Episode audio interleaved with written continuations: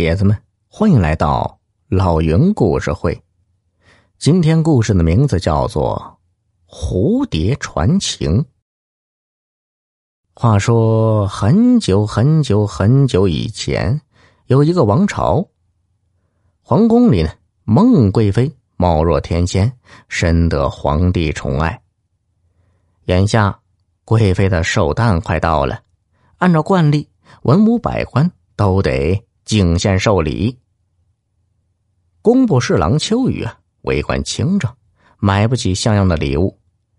眼瞅着贵妃的寿诞一天天逼近，他急得团团转。就在这当口啊，一个叫白鹏飞的后生来到了秋府。白鹏飞取出一只栩栩如生的蝴蝶风筝，对秋雨说：“如果邱大人信得过我的话。”请将这只风筝送进宫去，贵妃娘娘一定会喜欢的。秋雨把蝴蝶风筝端详了好一会儿，皱着眉说：“这风筝虽然精美，但是用料平常，贵妃未必看得上啊。”白鹏飞却坚持己见，认为贵妃一定会喜爱这份寿礼。秋雨觉得蹊跷。便追问缘故，白鹏飞微微一笑，道出了内中的玄机。原来呀，孟贵妃名叫孟小兰，是山东潍坊人。她从小爱放风筝，尤其喜欢风筝王白山所扎的蝴蝶风筝。三年前，孟小兰被选入宫中，不久便当上了贵妃。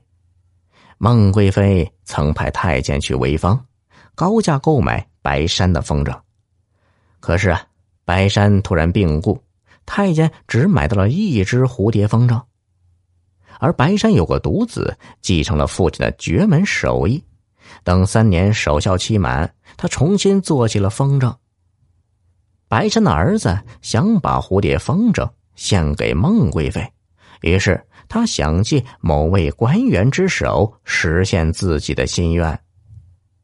听到这儿啊，秋雨捻着胡须笑道：“嘿嘿，鹏飞，如果老夫没有猜错，你就是白山的公子吧？”白鹏飞点头称是。秋雨这才放了心，决定将蝴蝶风筝作为寿礼献给孟贵妃。风筝被送进宫才三天，皇帝的圣旨便到了。圣旨上说，孟贵妃对蝴蝶风筝非常喜欢，皇上龙颜大悦，特赏白鹏飞黄金百两，命其常驻京都，随时为贵妃制作风筝。秋雨呢，献宝有功，提升为工部尚书。皇帝如此厚赏。秋雨又惊又喜，当即设宴答谢白鹏飞。席间，白鹏飞向秋雨请求，说自己没有找到合适的住所，想在秋府借住几个月。秋雨满口答应，准备立刻腾出东厢房。不料白鹏飞连连摆手，称自己已看中北面的阁楼。秋雨皱着眉头说。这阁楼废弃多年，破败的很呐，怎好安顿贵客呀？